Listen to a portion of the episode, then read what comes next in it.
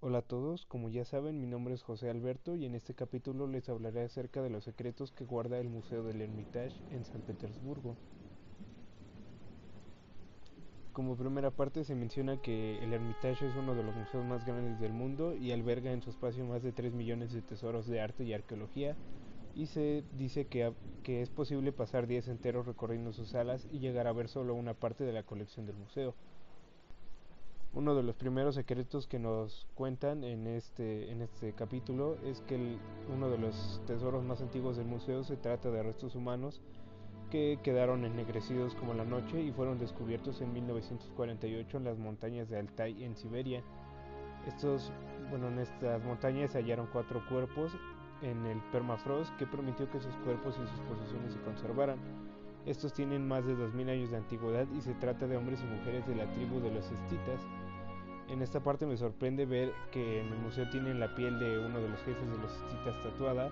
y también me sorprende que a pesar de que la, la piel está la piel de estas personas está ennegrecida eh, se pudo revelar que en, que los demás cuerpos de los estitas también contaban con tatuajes, que era parte de su cultura tener tatuajes, era una forma de comunicación. Otro secreto que nos revelan es acerca de las posesiones favoritas de Pedro el Grande, que fue un zar de Rusia que transformó una zona pantanosa en lo que es actualmente San Petersburgo, una ciudad de piedra monumental. Se habla que él era un apasionado coleccionista de la crueldad, ya que guardaba bebés con deformaciones.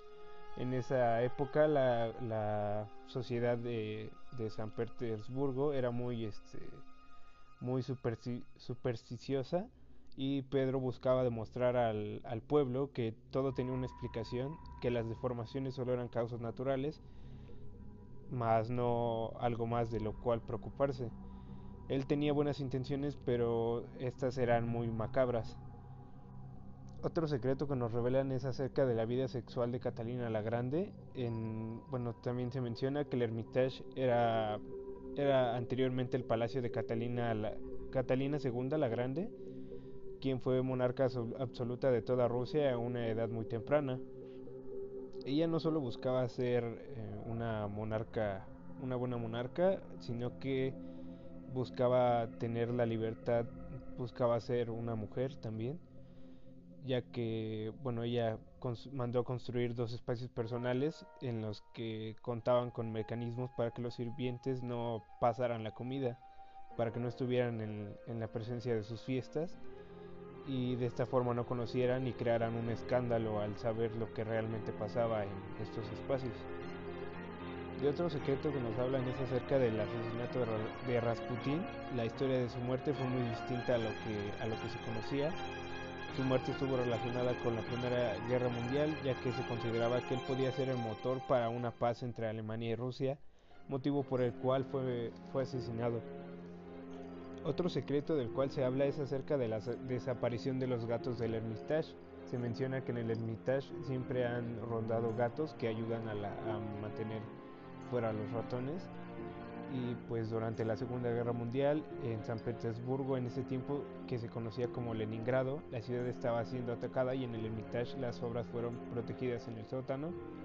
Y en esta parte pues la labor de los profesionales del museo es muy impresionante y fue muy grande ya que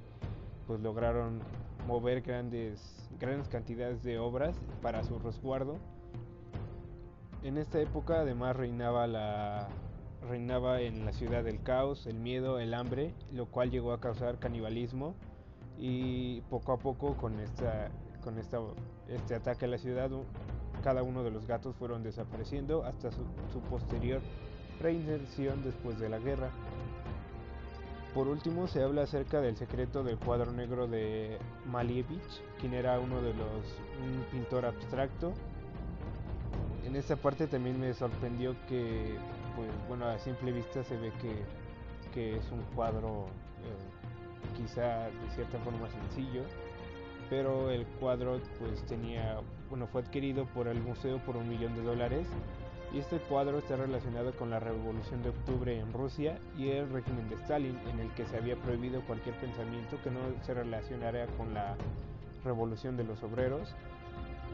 y puesto que algunos odiaban a Stalin y el cuadro era una contraposición a lo que se pensaba en ese momento en, su régimen,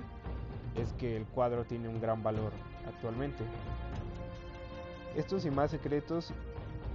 puedes conocer estos y más secretos viendo la serie de secretos en los museos. Gracias por escucharme.